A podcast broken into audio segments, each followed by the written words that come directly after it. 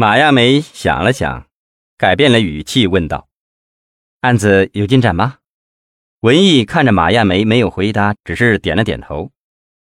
这么说，你都知道案子侦破的有关情况了？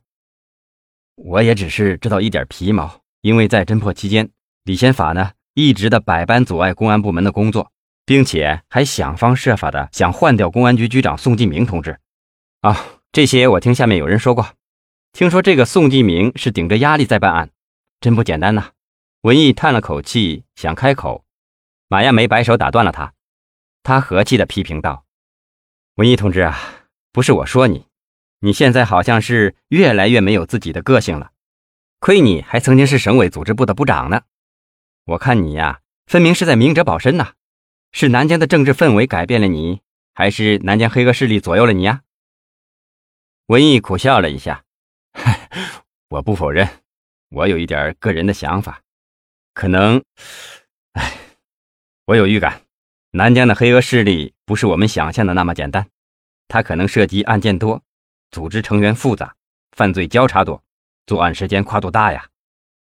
文艺同志，你才说对了一半，还有一半，那是南疆班子的腐败。作为一班之长，你也有责任呐。当然，你会说你有自己的无奈，这些我都清楚，可这不是理由啊！你明哲保身，说明你在退缩呀。马省长，您这么说我，我也能接受。可是，并不像您说的那样。我觉得无论如何，无论在什么情况下，我还是没有缺失一名共产党员最起码的标准的。我在这里向您保证，更希望马省长相信我。马亚梅看着文艺激动的表情，语气轻柔地说。文艺同志啊，我清楚你现在的处境。说实在的，我们的处境都差不多呀，这一点我理解。但你我都不能挑明，可我们不能因此而影响到党的事业，影响到人民的重托呀。文艺苦笑着问：“ 这么说，马省长，您都知道南疆班子的情况了？你也知道我在南疆是忍辱负重了？”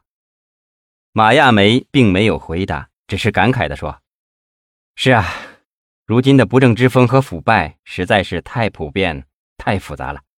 它盘根错节，深入中国的大地，蔓延于各个方面，是现代中国机体上的各个毒瘤。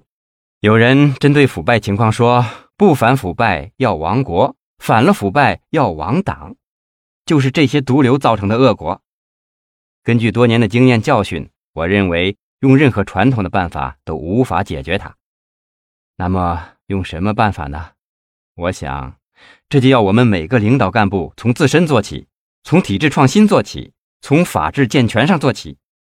只有这些办法，才能从根子上制住不正之风和腐败的蔓延，也才能对极少数敢于以身试法者进行严厉的打击。除了这些办法，我们别无选择呀。马省长，可我们的阻力真的是太大了呀。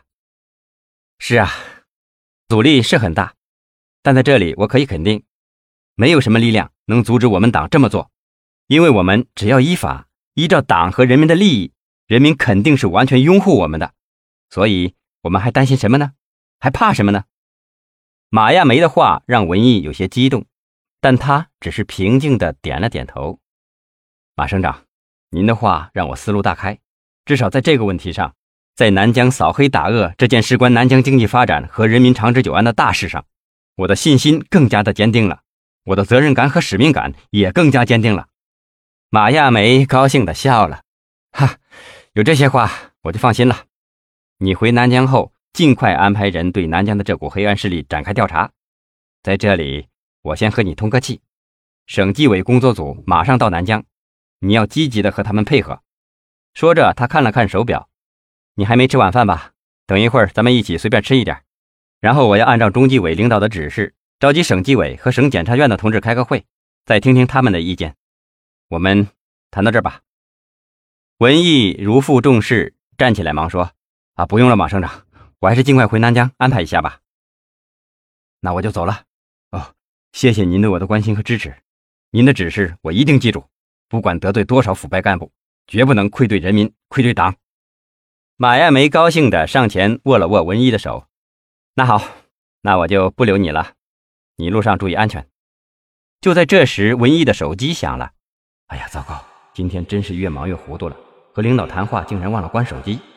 一看号码是人大主任赵东林的，正在犹豫不决时，马艳梅却柔和地说：“没关系，你接电话吧，我们已经谈完了嘛。”赵东林在电话里告诉他，宋继明的妻子朱雪莲被人撞成了重伤，现在还在医院抢救。文艺吃惊地问：“怎么回事？伤势严重吗？”赵东林的心情很是沉重。经过交警现场勘查，这是一起有预谋的车祸。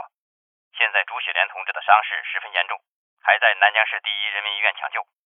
那好，我现在在省城，马上往回赶。你们让他盯住不放，一定要找到可疑点。